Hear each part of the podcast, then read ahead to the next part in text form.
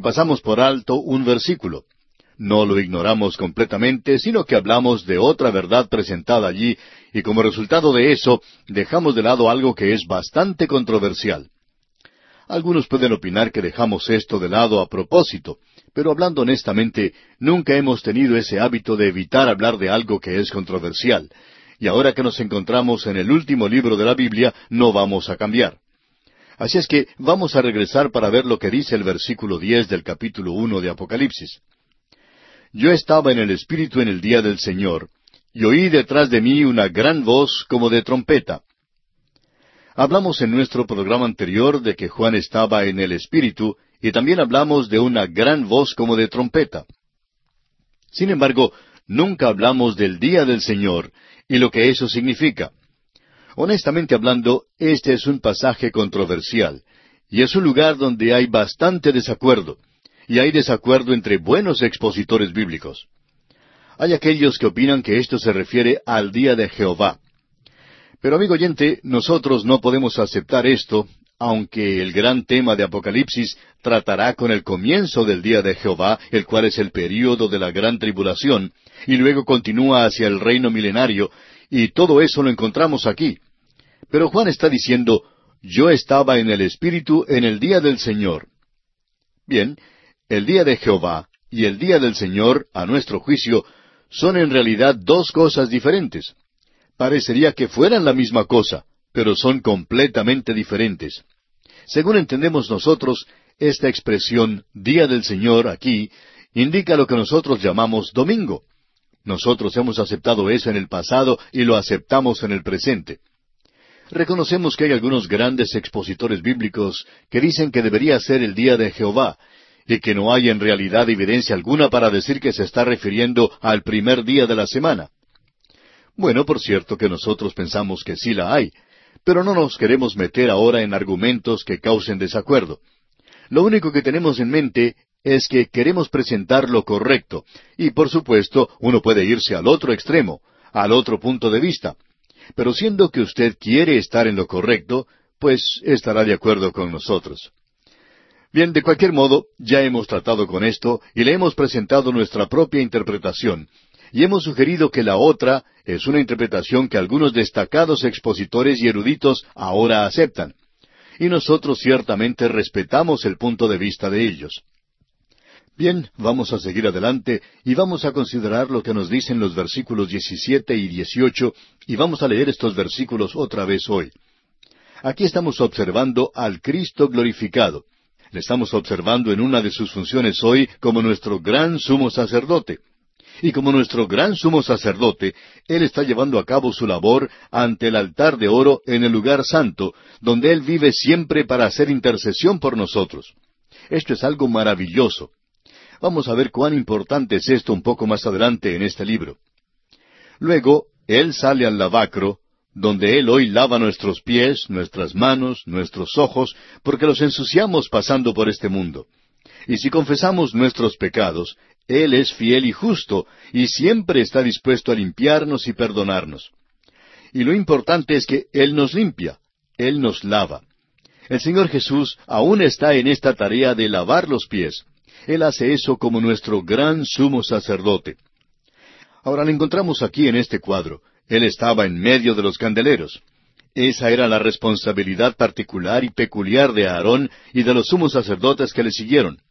Ellos tenían a su cuidado las lámparas que estaban en estos candeleros de oro. Y como ya hemos visto antes, esto es sin duda el mejor símbolo y cuadro que tenemos de nuestro Señor Jesucristo, ese candelero de oro. Él era la luz del mundo, y esas lámparas allá arriba encajaban entre los pétalos de la flor de almendro, y cuán hermoso debió haber sido ese candelero de oro. Nos habla de la deidad de Cristo, y las luces allá nos hablan del Espíritu Santo, porque Él enviaría al Espíritu Santo. Él apoya al Espíritu Santo, y el Espíritu Santo a su vez toma las cosas de Cristo y nos las muestra a nosotros, así como esas lámparas revelan la belleza de los candeleros. Pero aquí Él está andando en medio de esos candeleros, y ellos están separados. Cada lámpara está separada y vamos a ver que son iglesias. Y ellas son la luz del mundo en el presente de la misma manera en que Él fue la luz del mundo cuando se encontraba en este mundo. Pero Él dijo que nosotros seríamos la luz del mundo. Él es aún el gran sumo sacerdote y está tratando que nosotros demos luz. Y algunos de nosotros tenemos un gran problema allí. Así es que leemos aquí en este versículo 17 que Juan ha visto este, nuestro gran sumo sacerdote. Y todo lo que se dice en cuanto a él aquí revela el hecho de que él se encuentra en una posición de juzgar a su iglesia. Y su voz, como estruendo de muchas aguas, que se menciona en el versículo 15, es la voz de autoridad. Es la voz que le dio existencia a este universo. Es la voz que va a hacer resucitar a los suyos de la tumba. Es la voz que va a sacar a la iglesia de este mundo para estar con él. Y es su voz de autoridad que hoy debería seguir la iglesia. Veamos lo que nos dicen los versículos 17 y 18 de este capítulo 1 de Apocalipsis. Cuando le vi, caí como muerto a sus pies, y él puso su diestra sobre mí, diciéndome, No temas, yo soy el primero y el último, y el que vivo y estuve muerto, mas he aquí que vivo por los siglos de los siglos. Amén. Y tengo las llaves de la muerte y del Hades. El efecto que tuvo esta visión en Juan es que lo dejó completamente paralizado. Este es el mismo hombre que era tan amigo de él. Él era quien reclinaba su cabeza en el seno del Señor allá en el aposento alto, y quien hasta le reprendió cuando estuvo aquí en la tierra. Pero ahora él cae a sus pies como muerto. Y amigo oyente, si Juan hizo eso, cuando usted y yo lleguemos a la presencia del Señor Jesucristo, no vamos a hablar familiarmente con Él. Él es el Cristo glorificado hoy. No nos gusta la forma en que el Señor Jesús es tratado hoy en día. Se le dice Jesús nada más. Jesús esto y Jesús aquello, como si fuera un amigo personal. Pero Él no es eso, amigo oyente. Se muestra hoy mucha falta de respeto y reverencia para con el Señor. Tampoco nos gustan esos cánticos de hoy que dicen que Jesús es un amigo mío. Y algunos quizá digan que somos difíciles de complacer. Por cierto que así es. Y si nos preguntan por qué, debemos decir esto. Él dijo, Vosotros sois mis amigos si hacéis lo que yo os mando. Y cuando vemos a alguien que pasa al frente en la iglesia, a la plataforma con una guitarra, o con una trompeta, o con un acordeón, o cualquier otro instrumento, o que va a predicar en la iglesia en cuanto a Jesús como amigo mío, pues sentimos el deseo de decirle a esa persona, bueno, nos imaginamos que usted está obedeciéndole porque Él dice, vosotros sois mis amigos si hacéis lo que yo os mando. Creemos que es necesario reconocer eso y que no debemos volvernos tan confianzudos con Él. Pero lo maravilloso de esto aquí es que Él dice, no temas. Y esa es la expresión, el saludo de la deidad cuando se dirige a la humanidad. Y Él da cuatro razones para no temer. Él dice, yo soy el primero y el último. Eso habla de su deidad. Él salió de la eternidad y avanza hacia la eternidad. El salmista dice, desde el siglo y hasta el siglo, tú eres Dios. Y esta palabra siglo indica un punto en la lejanía que se desvanece. Así es que es desde un punto en la lejanía que se desvanece en el pasado hasta un punto en la lejanía que se desvanece en el futuro, Él es Dios. Y hasta donde uno desee proyectarse a sí mismo, Él es Dios. Tenemos entonces que habla de su deidad. Y Él es el primero porque no hubo nadie antes de Él, y Él es el último porque no hay nadie que le siga. Ahora, la segunda razón que tenemos para no temer es que Él dice, y el que vivo y estuve muerto. Y eso habla de su muerte redentora y su resurrección. Y eso es exactamente lo que dijo el apóstol Pablo. La mayoría de nosotros tenemos complejo de culpa. Tememos que alguien nos señale y nos diga, usted es culpable. Por supuesto que lo somos. Pero el apóstol Pablo hace una pregunta ya en su epístola a los Romanos, capítulo ocho, versículo treinta y cuatro, donde dice, ¿Quién es el que condenará? Cristo es el que murió, mas aún el que también resucitó, el que además está a la diestra de Dios, el que también intercede por nosotros. Entonces, ¿dónde está la persona que le va a condenar? Y hay muchos de ellos que pueden hacerlo y lo hacen, digamos de paso. Pero amigo oyente, el apóstol Pablo dice, ¿quién es el que condenará? Cristo es el que murió. Amigo oyente, usted puede hallar faltas en nosotros, puede decir que somos grandes pecadores, pero Cristo murió por mí. Queremos que usted sepa esto. Mas aún el que también resucitó. Él resucitó para nuestra justificación, para demostrar que somos perdonados y que vamos a ir al cielo algún día. el que además está a la diestra de Dios. Esto es algo maravilloso, amigo oyente. Esa es la tercera cosa que tenemos aquí. Y la cuarta es que Él intercede por nosotros. Él ora por nosotros. Cuán maravilloso y glorioso es esto, amigo oyente. Ahora volviendo a Apocalipsis, vemos la tercera cosa que Él menciona por la cual no debemos temer, y es esto. Mas he aquí que vivo por los siglos de los siglos. Amén. Esto nos habla del estado presente, que Él no solo está juzgando, sino que está intercediendo. Y necesitamos esto. La cuarta cosa que se menciona es esta. Y tengo las llaves de la muerte y del Hades. Estas llaves nos hablan de autoridad y de poder. Él, el Señor Jesús, tiene poder sobre la tumba y sobre la muerte ahora, ahora mismo, gracias a su propia muerte y resurrección. Ahora, Hades aquí es la palabra griega para el mundo que no se ve. Puede referirse a la tumba donde están los cuerpos después o a donde va el espíritu. Uno no debe tener temor a nadie, con excepción de aquel que puede quitarle la vida. Uno hace bien en tener temor de eso, de alguien que pueda disparar contra uno y le pueda destruir. Pero no debemos temer porque Jesús tiene las llaves, y Él es quien puede quitar de nosotros ese temor de la muerte. Con todo esto, él puede decirnos en el día de hoy, no temas. Y llegamos ahora al versículo 19, y aquí tenemos la división de tiempo y el contenido del Apocalipsis.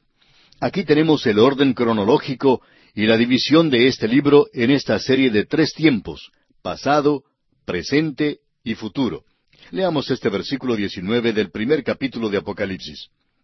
Escribe las cosas que has visto, y las que son, y las que han de ser después de estas de forma arbitraria, queremos hacer esta división y luego al continuar creemos que podemos demostrar lo que estamos tratando de hacer. Aquí en el capítulo uno tenemos las cosas que has visto. Hasta este momento, ¿qué es lo que él ha visto? Él ha visto al Cristo glorificado. El Cristo glorificado es aquel que es el centro mismo de este libro. Este libro es cristocéntrico. El Señor Jesús es el tema de este libro. No interesa de qué esté hablando uno, sea de los jinetes, de los vasos de la ira, de bestias y todo eso. No ponga sus ojos en esas cosas. Son cosas que están pasando nada más. Es el Señor Jesucristo quien es el centro. Él es quien ha sido, quien es y quien será. Él es el mismo ayer y hoy y para siempre. Y Juan debe escribir las cosas que ha visto, el Cristo glorificado. Y también las que son. Ahora, ¿cuáles son esas cosas que son? Bueno, la iglesia en el mundo. Aún estamos aquí después de más de dos mil años. Estaremos partiendo uno de estos días y esto lo veremos en los capítulos dos y tres de Apocalipsis. Luego tenemos el programa de Jesucristo, las cosas que serán después de estas. Y ese es el programa de Jesucristo, y vemos la iglesia yendo al cielo y las cosas que tienen lugar sobre la tierra después de haber partido la iglesia. Es un cuadro glorioso el que tenemos ante nosotros. Debemos reconocer que el Señor Jesucristo es el centro y corazón mismo de este libro.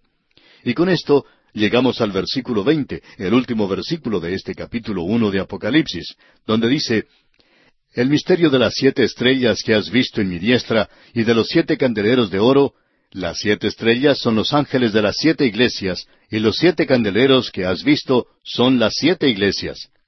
Como usted puede notar, amigo oyente, Juan presenta claramente cuándo él está utilizando símbolos, y él nos ayudará a comprender lo que esos símbolos significan. De otro modo, él está hablando de esa misma cosa que menciona, y si usted no puede espiritualizar estos símbolos porque son símbolos de algo, entonces él los presenta claramente aquí. Ahora él dice que esto es un misterio. Así es que este es un secreto sagrado, que no había sido revelado hasta el momento de esta escritura, hasta el momento en que fue dado a Juan, y pertenece específicamente a aquello que Juan ha visto. Él ha visto al Cristo glorificado. El apóstol Pablo le vio a él en el camino a Damasco. Pero, ¿qué fue lo que vio? Él mismo dice, vi una luz del cielo que sobrepasaba el resplandor del sol. Bueno, amigo oyente, yo ni siquiera puedo mirar al sol. Y no creemos que el apóstol Pablo pudiera tampoco hacerlo, pero él no lo pudo ver a él en toda su gloria. Pero sabía que estaba allí, y esto causó una ceguera en Pablo que le duró el resto de su vida. Ahora aquí se nos identifica a las siete estrellas como los siete ángeles, Las estrellas representan autoridad. A los apóstatas hoy se les llama estrellas errantes. Eso lo vimos allá en Judas, versículo 13. Los ángeles pueden ser humanos o divinos. La palabra, por supuesto, significa mensajeros, y podría referirse a un mensajero de las huestes angelicales del cielo. Puede referirse a uno que está a cargo de una congregación o a un maestro. A nosotros nos gusta pensar de esto personalmente como que se refiere a los pastores locales de las siete iglesias que vamos a considerar. Hablando francamente, amigo oyente, nos gustaría ver que se le llame ángel a un pastor, porque a veces se les llama muchas otras cosas. Si nos perdona, amigo oyente, nos gustaría mantenernos en esto. Bien, los siete candeleros representan a las siete iglesias de Asia. Ellas a su vez representan en realidad a la iglesia en su totalidad, la iglesia como el cuerpo de Cristo. Y con esto llegamos al capítulo dos de Apocalipsis, y aquí en este capítulo dos, y también en el capítulo tres, tenemos la posesión de Jesucristo, es decir, la iglesia, la iglesia que es su cuerpo, la iglesia que Él amó y por la cual se entregó, y los creyentes en ella, los cuales le fueron dados a Él por el Padre. Y Él le da gracias al Padre por eso, allá en su oración en el capítulo 17 del Evangelio según San Juan. Ahora aquí estamos tratando con siete iglesias, y esto cubrirá todas las iglesias, y ya vamos a ver esto. Y después del capítulo tres, la iglesia brilla por su ausencia. Hasta el capítulo cuatro, la iglesia ha sido mencionada diecinueve veces, pero después del capítulo cuatro hasta el capítulo veinte, donde tiene lugar el juicio ante el gran trono blanco, la iglesia no se menciona ni una sola vez. La reacción normal es la de preguntar en cuanto al destino y la ubicación de la iglesia durante este período. Por cierto que la iglesia no está en el mundo, ha sido sacada ya del mundo. Estas siete cartas tienen una interpretación y una aplicación triple. En primer lugar, tienen un significado contemporáneo, es decir, que tienen un mensaje directo para las iglesias locales del día de Juan. Nosotros vamos a llevarle a usted, amigo oyente, en los próximos estudios que tengamos, a la localidad de estas siete iglesias. Ahora sería maravilloso que pudiéramos visitar estas localidades personalmente, porque opinamos que uno se acerca más a la Biblia visitando estas siete iglesias que visitando o caminando a través de la tierra de Israel. Conociendo que no podremos hacerlo personalmente, vamos a hacerlo por medio de este estudio. Y aquí había un mensaje que era muy obvio. Uno puede apreciar las ruinas de esas iglesias a las cuales les escribía Juan y de las cuales él conocía tanto.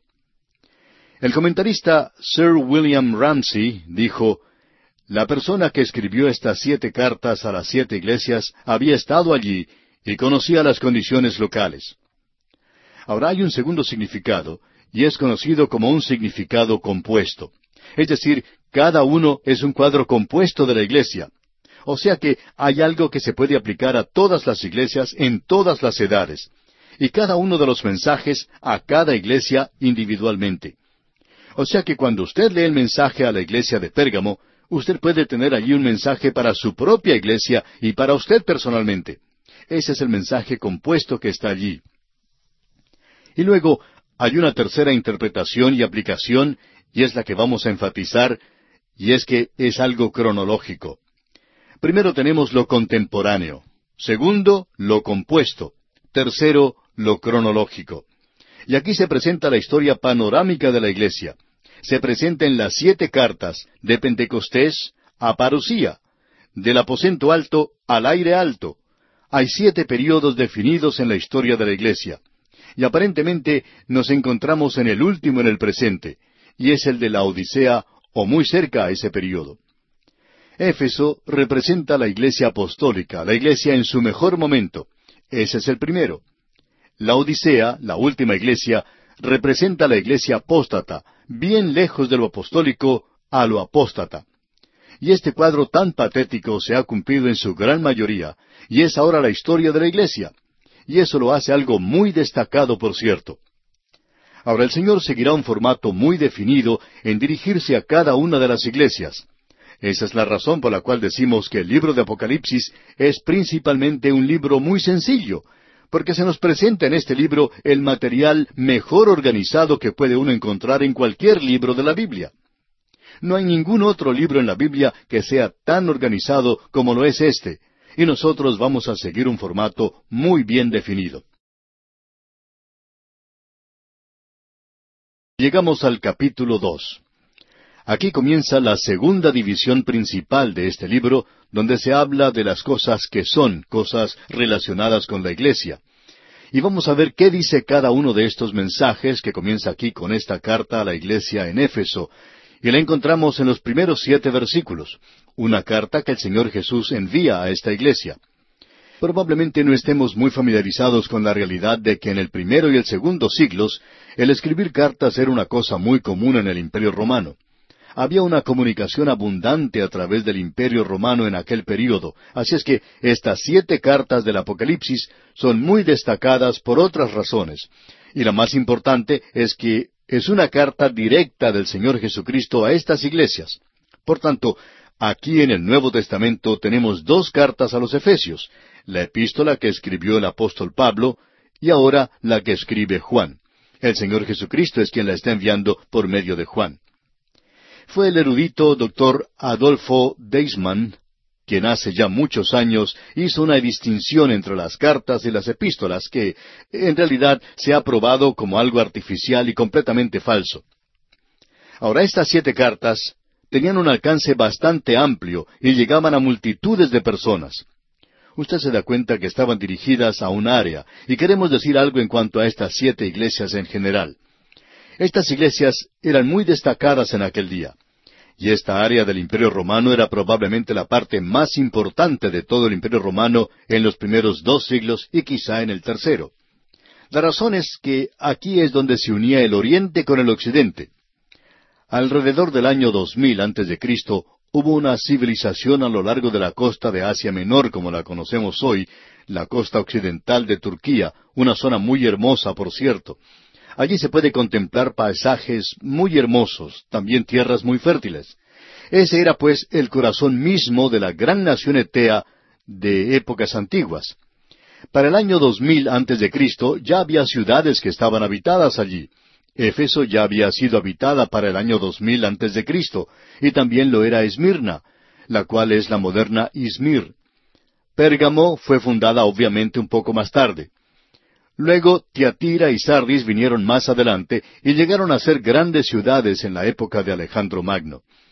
La civilización de Anatolia se unió a la civilización griega en ese lugar. Y uno siempre puede darse cuenta de la diferencia. Los dioses de la gente de Anatolia, que eran gente más primitiva, esos dioses eran animales, mientras que los dioses de los romanos eran seres humanos, por supuesto que eran proyectados y hechos de un tamaño mucho más grande. Así es que lo que tenemos aquí son cartas que viajaron a través de esa zona y el impacto que tuvieron fue tremendo en esa ocasión. Por ejemplo, cuando uno llega a la ciudad de Éfeso, era una ciudad de unos doscientos mil habitantes, era una gran ciudad, y allí había un gran teatro, un teatro al aire libre, un teatro con capacidad para unas veinte mil personas. Era una ciudad hecha de mármol blanco, un lugar muy hermoso. Pablo habló de eso. Ahora nosotros podríamos pensar que el Evangelio no tenía un impacto muy grande en esas ciudades en particular, pero si pensamos eso, estamos completamente equivocados. En realidad, la ciudad de Éfeso hizo tal impacto que a la entrada del puerto había cuatro grandes columnas, y allí tenían la cruz. Solo una de esas columnas se mantiene en el presente y tiene la cruz sobre ella. Una de esas columnas era en honor a Mateo, la otra en honor a Marcos, la otra en honor a Lucas y la otra en honor a Juan. Como usted puede ver, después de Pablo y Juan, hubo allí una gran población cristiana en esa zona. Hasta el doctor Lucas escribe en cuanto a esa zona que en toda Asia, tanto judíos como gentiles habían escuchado el Evangelio, y podría haber habido en esa zona unos veinticinco millones de personas. Este es el lugar donde pasaba sus vacaciones el emperador romano. Era un buen lugar de vacaciones, y este es el lugar del cual hemos dicho que el oriente es oriente y el occidente es occidente, y donde ambos se juntaron y formaron una gran civilización. Y creemos que este es el lugar donde el apóstol Pablo tuvo su ministerio principal dentro de la ciudad de Éfeso, y de allí salió a todas partes de Asia, según nos dice el doctor Lucas. Así es que todos oyeron, tanto judíos como griegos. No todos se volvieron a Cristo, pero todos lo oyeron. Este fue probablemente el movimiento más grande, podríamos llamarlo de avivamiento, que haya tenido lugar en la historia de la Iglesia, y tuvo lugar en esa zona en particular. Ahora, la primera iglesia mencionada aquí en Apocalipsis es Éfeso, porque era la más prominente y representa a la iglesia apostólica, la iglesia en su situación óptima.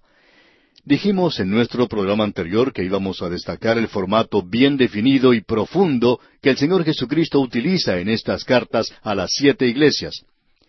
En primer lugar, vimos que se destacaba a Cristo glorificado. Eso lo consideramos ya en el capítulo uno. Eso fue destacado de la visión en ese capítulo y fue enfatizado al dirigirse a cada iglesia. Y fue enfatizada una cosa en particular para cada iglesia en particular, por supuesto. Ahora, la segunda cosa que se nota mucho es que la carta es dirigida al ángel de cada iglesia. Y como ya hemos indicado, creemos que el ángel era sencillamente un mensajero humano, y nos gustaría decir que era el pastor de cada iglesia. Vamos a mantener esto porque nos gusta mucho que el pastor de la iglesia sea llamado un ángel, ya que se le ha llamado muchas otras cosas. Ahora, la tercera cosa que queremos destacar es que comienza diciendo a cada una, conozco tus obras. Y debemos decir aquí que ha habido ciertas cuestiones, es decir, se ha cuestionado un par de estas cartas. Luego, la cuarta cosa es que al principio él da una palabra de encomio y luego una palabra de condenación. Ese es su método. Pensamos que debemos notar algunas excepciones. No hay palabra de condenación, por ejemplo, para las iglesias de Esmirna y Filadelfia. Esmirna era la iglesia mártir. Él no va a condenar a esa iglesia. Y Filadelfia era la iglesia misionera. Era la iglesia que estaba esparciendo la palabra de Dios. Y él no la condenó. No hay palabra de encomio para la iglesia de la Odisea. Esa es la iglesia apóstata. Ahora, la quinta cosa que deseamos destacar es que cada carta concluye con una advertencia. El que tiene oído, oiga lo que el Espíritu dice a las iglesias. Eso hace que éstas sean cartas tremendas, que hay aquí un mensaje tremendo. Queremos entrar ahora en el mensaje de esta carta que él escribe a Éfeso. Pero antes debemos decir unas palabras en cuanto a la ciudad de Éfeso, que por cierto era una ciudad muy hermosa. Cuando el apóstol Pablo llegó al puerto, había allí una gran avenida de mármol blanco, y aún existe en el presente. A cada lado había hermosos edificios, templos y muchos negocios donde se podía hacer compras, negocios que hoy las damas utilizan para comprar recuerdos. Hacia la derecha había un gran mercado, y luego más adelante, del lado de la montaña, había un anfiteatro, y quizá no deberíamos llamarlo anfiteatro, sino un gran teatro donde se podían sentar unas veinte mil personas. Más lejos, hacia la izquierda, había así un gran anfiteatro donde podían sentarse unas cien mil personas. Había ocasiones en las cuales probablemente se podían reunir de uno a dos millones de personas en esa ciudad de Éfeso. Y aquí es donde el apóstol Pablo estuvo con su ministerio principal y donde más tarde Juan llegó a ser pastor.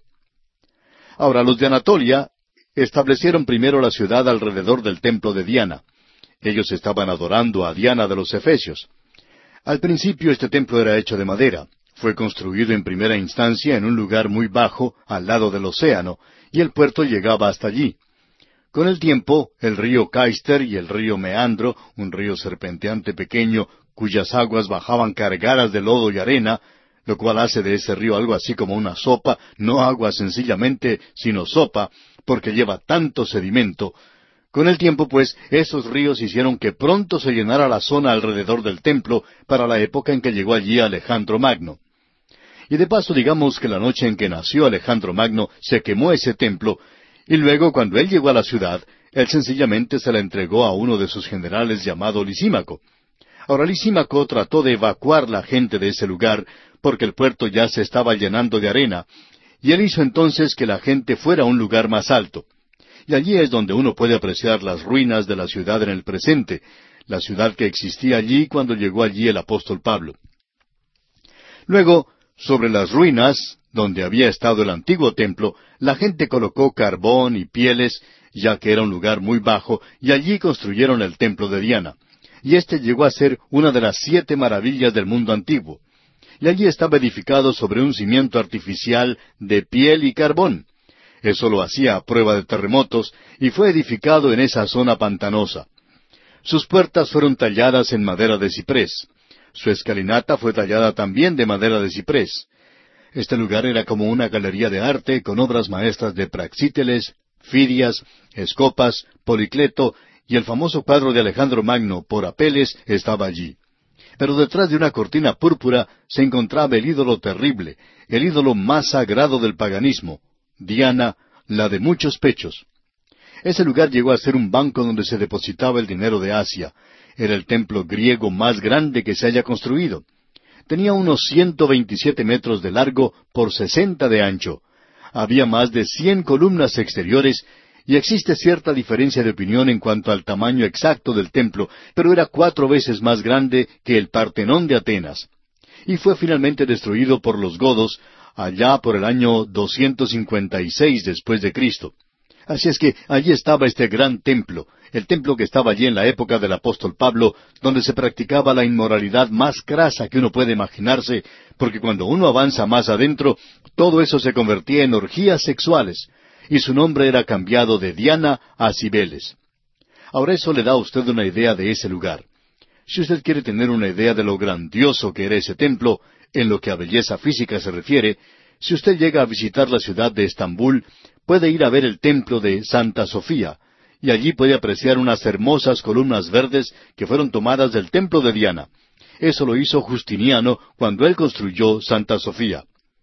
El templo de Diana era en realidad una cosa muy hermosa. Ella era la diosa oriental de la fertilidad, la de muchos pechos. Ella tenía un tridente en una mano y un mazo en la otra, y era una imagen muy tosca la que estaba en el templo, y era adorada probablemente por la mayor cantidad de personas que cualquier otra forma de idolatría. Los adoradores entregaban a los ritos religiosos más bajos de sensualidad, orgías, bacanales, y todo eso tenía lugar allí, practicadas en exceso y con gran vicio. Lo que allí tenía lugar, amigo oyente, hacía que la nueva moralidad del presente pareciera un paseo de una escuela dominical. Usted recordará que el apóstol Pablo llegó allí en su tercer viaje misionero. Allí comenzó su ministerio y por dos años él estuvo en la escuela de Tirano. Allí predicaba la palabra. Pero estaré en Éfeso, decía, hasta Pentecostés, porque se me ha abierto puerta grande y eficaz, y muchos son los adversarios. Juan, el apóstol del amor, el hijo del trueno, llegó a ser un pastor. Él fue exiliado y luego de haber pasado diez años en el exilio y en la prisión, él regresa a Éfeso y es sepultado allí. Y está sepultado en la Basílica de San Juan, que es el punto más elevado en ese lugar. El Señor Jesucristo, pues, habla a esta iglesia en medio de un materialismo graso, un animalismo que degrada, un paganismo despreciable, ruin. Escuche usted ahora lo que él dice cuando le habla a esta iglesia, porque creemos francamente que este es uno de los más importantes de todos. Demos inicio a este capítulo dos leyendo el versículo uno que dice Escribe al ángel de la iglesia en Éfeso, el que tiene las siete estrellas en su diestra, el que anda en medio de los siete candeleros de oro, dice esto. Usted puede notar que él sostiene la iglesia con su mano. Está bajo su control. No lo tiene ahora, pero lo tenía entonces y él anda de un lugar a otro. Creemos que él todavía está andando de un lugar a otro y todavía está juzgando a la iglesia. Ahora él tiene siete palabras de encomio que dice a esta iglesia. Leamos el versículo dos. Yo conozco tus obras y tu arduo trabajo y paciencia, y que no puedes soportar a los malos, y has probado a los que se dicen ser apóstoles y no lo son, y los has hallado mentirosos. Es necesario que comprendamos que está hablando a los creyentes. Dios no le pide al mundo perdido que haga obras. El apóstol Pablo, escribiendo en su epístola a Tito, dice en el capítulo tres, versículo cinco, nos salvó, no por obras de justicia que nosotros hubiéramos hecho, sino por su misericordia, por el lavamiento de la regeneración y por la renovación en el Espíritu Santo. Eso es lo importante. El apóstol Pablo dice también en su epístola a los Romanos capítulo cuatro versículo cinco, Mas al que no obra, sino cree en aquel que justifica al impío, su fe le es contada por justicia. Cristo está hablando aquí a los suyos después que han sido salvos. Él entonces quiere hablar con ellos en cuanto a buenas obras, y tiene mucho que decir en cuanto a esto. Se nos dice a nosotros, porque por gracia sois salvos por medio de la fe, y esto no de vosotros, pues es don de Dios, no por obras para que nadie se gloríe porque somos hechura suya, creados en Cristo Jesús para buenas obras, las cuales Dios preparó de antemano para que anduviésemos en ellas. Y el mismo apóstol Pablo podía escribirle a Tito y decirle, profesan conocer a Dios, pero con los hechos lo niegan, siendo abominables y rebeldes, reprobados en cuanto a toda buena obra. Esto es importante de notar de nuestra parte, amigo oyente. Alguien ha dicho que el creyente debería ser como un buen reloj, todo de oro, con el rostro abierto, que marche regularmente, en el que se pueda confiar y lleno de buenas obras. Así es que él está diciendo aquí a esta iglesia, como lo dijo el apóstol Pablo, sed llenos del Espíritu Santo. Y él les dijo lo que uno puede hacer con creyentes llenos del Espíritu Santo. Y ahora el Señor encomia o elogia a estos creyentes por sus buenas obras. Y luego dice, y su arduo trabajo. ¿Cuál es la diferencia entre obra y trabajo? Bueno, la palabra trabajo tiene significado de cansancio. Hay referencia de que el Señor Jesús se cansaba en algunas de sus jornadas o caminatas que tuvo. Los discípulos se cansaron trabajando con el Señor, se cansaron por el trabajo. Ahora, la tercera cosa que él menciona aquí es que los elogia por su paciencia. Y ese es el fruto del Espíritu Santo. La cuarta cosa es, y que no puede soportar a los malos. No podían soportar a los hombres malos. Luego tenemos la quinta mención aquí. Y has probado a los que se dicen ser apóstoles y no lo son, y los has hallado mentirosos. Ellos probaban a cualquiera que venía y decía que era un apóstol. Y si descubrían que no era un apóstol, entonces le decían que se apartara de ellos. Ellos le preguntaban si había visto a Cristo resucitado. Y rápidamente sabían si era o no era un apóstol. Y si no lo era, entonces le decían que se apartara de ellos, que saliera de la ciudad, y por lo general así ocurría.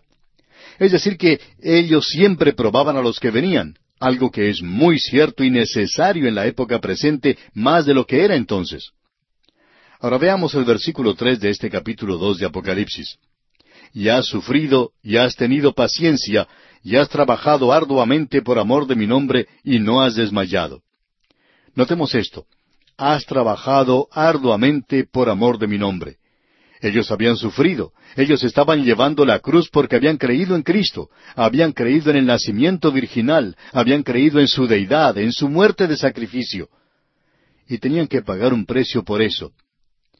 La séptima cosa que vemos aquí es que ellos no habían desmayado. En realidad debería decirse que no se habían cansado. ¿Qué es lo que él quiere decir aquí? Antes él había dicho que se habían cansado, y ahora dice que no se han cansado. Bueno, esta es una de las grandes paradojas de la fe cristiana, y podemos ilustrarlo con lo que dijo el doctor Moody en cierta ocasión, cuando llegó a su hogar después de una campaña que le había dejado agotado.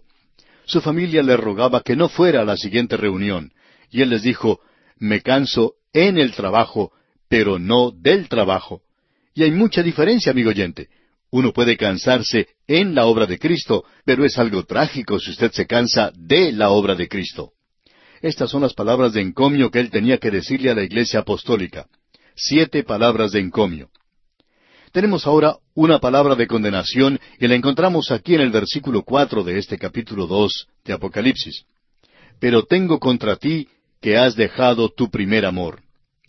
Y permítanos cambiar un poquito esto que dice aquí para que comprendamos mejor el significado. Pero tengo contra ti que has dejado tu mejor amor. Ahora hay algunos de nosotros que pensamos que el Señor Jesucristo está buscando pecadillos, algo que nos parece frívolo, insignificante. Cuando Él dice aquí que ellos están dejando su mejor amor, quizá nos parezca así a nosotros, pero esto era algo importante entonces, y es muy importante también en el presente. ¿Por qué es tan importante? Allí es donde se apartó del camino la iglesia por primera vez, no en la doctrina, sino en su relación personal con el Señor Jesucristo. Aquí encontramos las cosas que son, es decir, las cosas que pertenecen a la iglesia. Tenemos aquí siete cartas del Señor Jesucristo que Él ha enviado a las siete iglesias que se encontraban en Asia Menor, en lo que hoy se conoce como Turquía, y la mayoría de estas iglesias se encontraban cerca de la costa, aunque una o dos de ellas se encontraban en el interior, probablemente alrededor de ciento sesenta kilómetros de la costa. Hay muchas personas que han tenido el privilegio de visitar las ruinas de las siete iglesias mencionadas aquí y han mencionado que ha sido una gran experiencia para ellos, porque esto lo lleva uno más cerca de los días de la Biblia, especialmente del Nuevo Testamento, que aún haciendo un viaje a Israel mismo. Y hay muchas personas, pues, que han hecho esto. Ahora, continuando aquí con nuestro estudio, hemos podido apreciar aquí al Señor Jesucristo cuando Él se dirige a estas iglesias. Él destaca algo de esta gloriosa visión de sí mismo como nuestro gran sumo sacerdote, a quien Juan ha podido ver en la isla de Patmos. Y ahora se le dice que le escriba a la iglesia en Éfeso. Esta es la primera que se menciona aquí. En nuestro programa anterior hablamos de Éfeso. Era una gran ciudad, una de las grandes ciudades de aquella época, y era un gran centro comercial. También era un gran centro religioso. Asimismo, era un gran centro político. Pero esta ciudad era una ciudad costera, aunque no lo es hoy en día. Allí el pequeño río Meandro bajaba cargado de arena y lodo y llenó el puerto de tal manera que el puerto moderno se encuentra a unos diez kilómetros de donde estaba en los días del templo de Diana, porque en aquel entonces las aguas prácticamente tocaban la base del templo. De hecho, había sido construido en un terreno pantanoso y luego ese templo se quemó y Alejandro Magno tuvo a su cargo la construcción del que llegó a ser una de las siete maravillas del mundo en aquel entonces. Ya lo describimos en nuestro programa anterior, y probablemente fue el centro del paganismo más grande que haya existido en la tierra. El templo griego más grande que se haya construido, cuatro veces más grande que el Partenón en Roma, y por supuesto que era una cosa de gran belleza. Ahora Pablo tuvo un gran ministerio en ese lugar, el impacto de este ministerio se puede ver en las ruinas de la ciudad a la entrada misma del puerto. Usted recordará que Lisímaco hizo cambiar de ubicación a la ciudad, la hizo pasar a una zona más elevada, y las ruinas que se pueden apreciar allí en el presente son las ruinas de aquella ciudad, la ciudad que Pablo visitó. El puerto había sido cambiado de lugar y era un puerto bastante pequeño, pero los barcos de aquellos tiempos podían entrar a él. Uno llegaba al puerto y podía caminar por el bulevar del puerto, una avenida bastante ancha, de mármol blanco, que le llevaba a uno directamente a un gran teatro, y a los lados se podía contemplar templos y edificios muy hermosos. Ahora allí se había levantado cuatro grandes torres o columnas, cuatro grandes monumentos. Uno era en homenaje a Mateo, otro a Marcos, otro a Lucas y uno a Juan. Esto demuestra que el Evangelio había tenido un impacto tremendo en esa zona, y hay otras evidencias de eso, donde lo que antes había sido un templo pagano se había convertido en una iglesia, y la iglesia en Éfeso llegó a ser una iglesia muy prominente. Pablo la fundó, y luego Juan el apóstol llegó a ser su pastor. Vimos en nuestro programa anterior que el Señor tenía siete palabras de encomio para esta iglesia. Fue la mejor de todas representa el período apostólico, diríamos hasta el año cien después de Cristo, hasta el tiempo de la muerte de Juan. Era la iglesia en su estado óptimo. Nunca más la iglesia ha alcanzado tal nivel espiritual como el que alcanzó esta iglesia. Y él elogió estas cosas porque eran maravillosas. Él siempre tenía palabras de encomio al principio y luego una palabra de condenación. Pero como ya hemos notado, hay dos excepciones para eso y la podemos ver cuando consideremos la siguiente iglesia que visitaremos. Ahora, en el versículo cuatro tenemos una palabra de condenación. Dice, Pero tengo contra ti que has dejado tu primer amor. Esto parece que fuera algo sin importancia, trivial. ¿Por qué dice esto? Lo que él estaba diciendo en realidad es, ustedes están dejando su mejor amor. Ellos no lo habían hecho aún.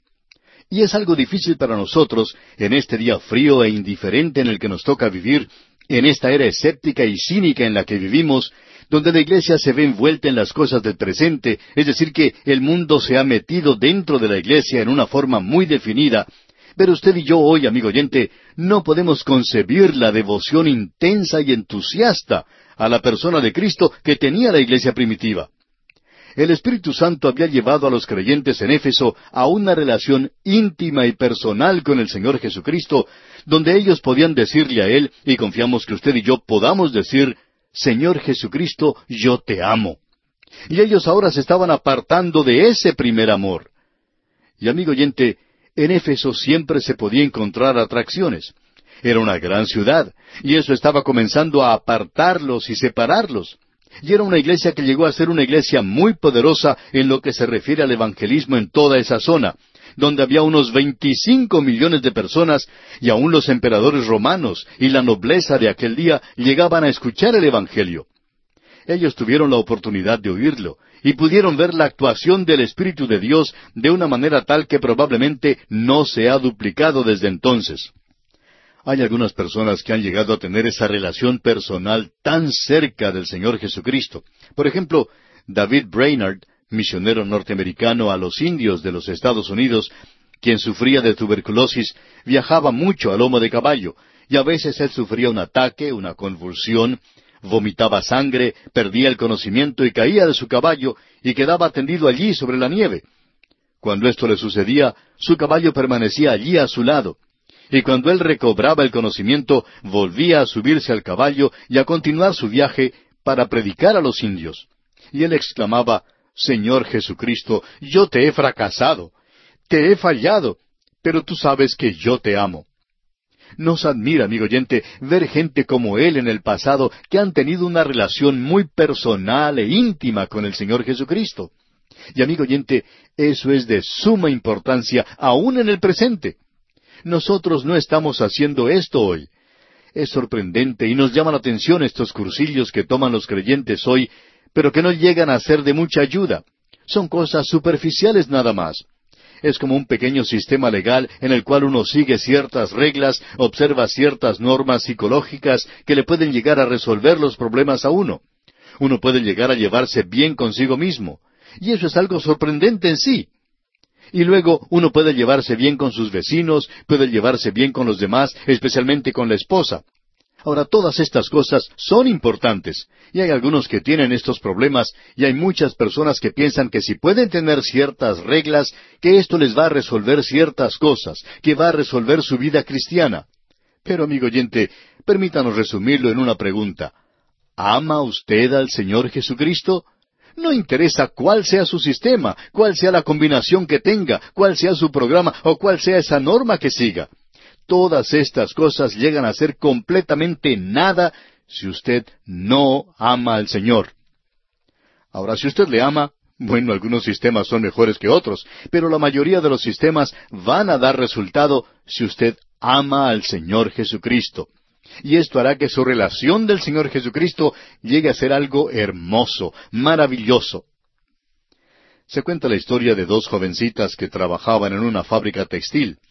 Una de ellas dejó de trabajar para contraer matrimonio. La otra había dejado de trabajar antes y un día se encontraron en la calle. Había pasado ya mucho tiempo y una de ellas le preguntó a la otra que se había casado, ¿Cómo te va? Y ésta le contestó, Muy bien, ya me casé. Y la otra le preguntó, ¿Estás trabajando todavía? Y entonces la otra contestó, No, no estoy trabajando, me he casado. Esta joven, la que se casó, cuando trabajaba en la fábrica textil, siempre estaba observando el reloj, y cuando llegaba la hora de salir, ella dejaba ese lugar apresuradamente. Ese trabajo era bastante duro y a ella no le gustaba. Pero ahora se ha casado. ¿Y está trabajando? Ella dice que ha dejado de trabajar, que se ha casado. Pero, amigo oyente, usted puede apreciar que ahora ella se ha casado, se levanta temprano para preparar el desayuno para su esposo, prepara la comida que él debe llevar a su trabajo, y ella tiene que madrugar para hacer todo esto. Luego se despide de él y tiene que trabajar todo el día cuidando los dos hijos que tiene. Unos angelitos, son suyos y la mantienen muy ocupada. Luego llega la hora de preparar la cena y ella se entrega a esa labor. No deja de trabajar, comienza a preparar la comida. Luego regresa a su esposo por la noche y ella se encuentra a la puerta, le abraza y le dice cuánto le ha extrañado durante ese día. Y amigo oyente, cuando usted regresa a su hogar en horas de la noche, cansado de trabajar, y a la puerta no hay nadie que le reciba, y cuando usted abre la puerta de la casa y por allá de adentro escucha una voz que le dice, ¿Eres tú? Pues usted sabe muy bien que se acabó la luna de miel. Pero esta muchacha, ve usted, está enamorada. Ella dice que ya no está trabajando más. Pero ella no deja de trabajar a las cinco de la tarde, sino que tiene que continuar haciéndolo sin horario fijo. Tiene que alimentar a los hijos, ponerlos en la cama, y son cosas que no son fáciles. Y ella queda bastante cansada y fatigada cuando finalmente puede ir a dormir. Pero esta muchacha no está trabajando, ¿ve usted? Y esa es la diferencia, amigo oyente, el amor. Y amigo oyente, cuando la obra en la iglesia llega a ser una carga pesada, hay algo que anda mal en su relación con Cristo. Pero cuando usted arregla eso, entonces todas las demás cosas se arreglan también. Ahora notemos que él dice aquí que ellos se están apartando del primer amor, del mejor amor, del amor del Señor Jesucristo. ¿Y cuál es la solución? ¿Qué es lo que deben hacer ellos? Bueno, leamos el versículo cinco de este capítulo dos de Apocalipsis, y dice Recuerda, por tanto, de dónde has caído, y arrepiéntete, y haz las primeras obras, pues si no, vendré pronto a ti, y quitaré tu candelero de su lugar si no te hubieras arrepentido. Recuerda, por tanto, dice aquí. La memoria es algo maravilloso. Alguien ha dicho que un recuerdo es algo que Dios nos ha dado para que podamos tener rosas en diciembre. Pero la memoria, amigo oyente, el recordar es algo maravilloso. Alguien ha dicho también que es un lujo que solo un buen hombre puede disfrutar. ¿Recuerda usted, amigo oyente, cuando se convirtió? ¿Recuerda cuán real era todo esto? ¿Lo que el Señor Jesucristo significaba para usted y ahora ha llegado a ser frío e indiferente? ¿Se ha apartado usted de Él?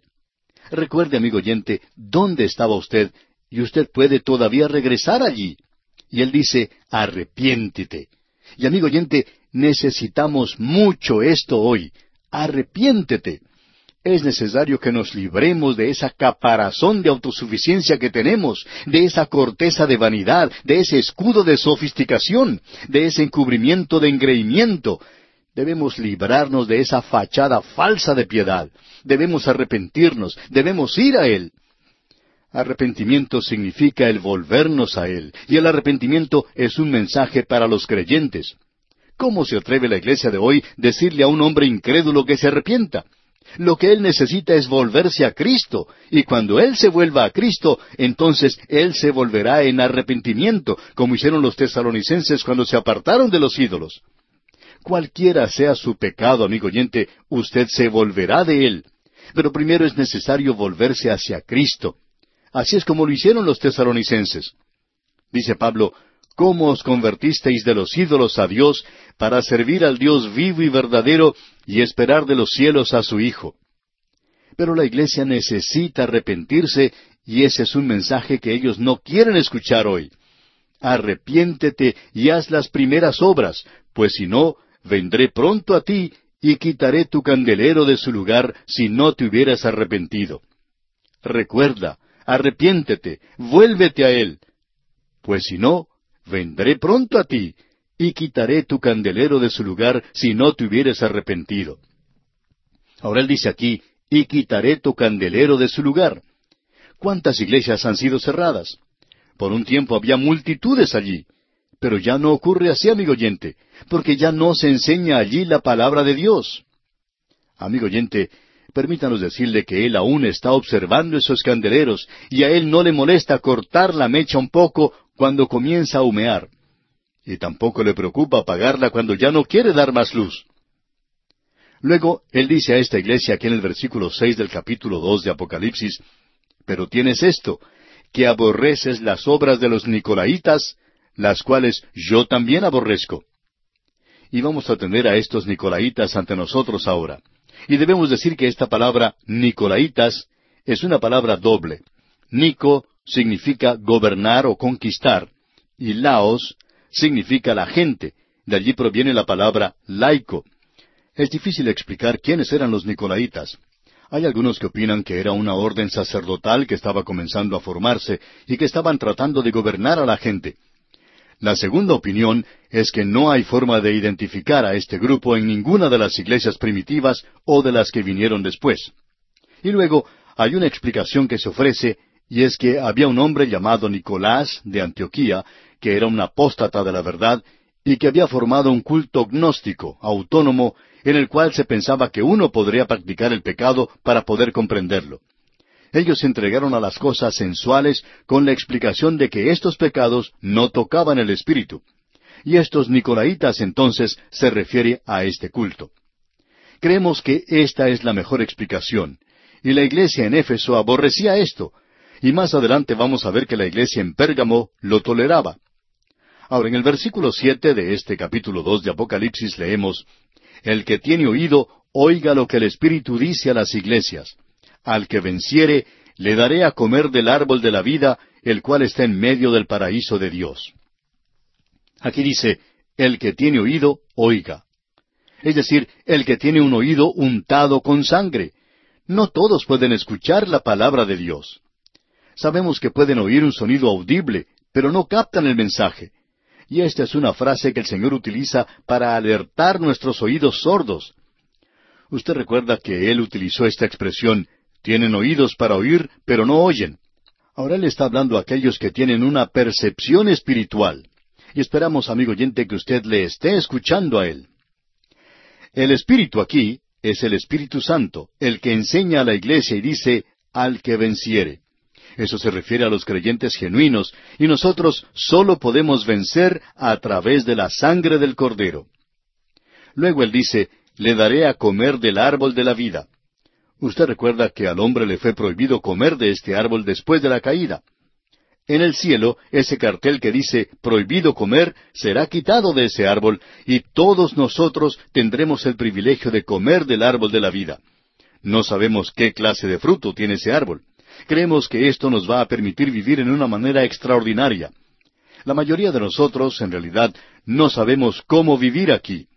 Tenemos una existencia, por así decirlo, vegetal.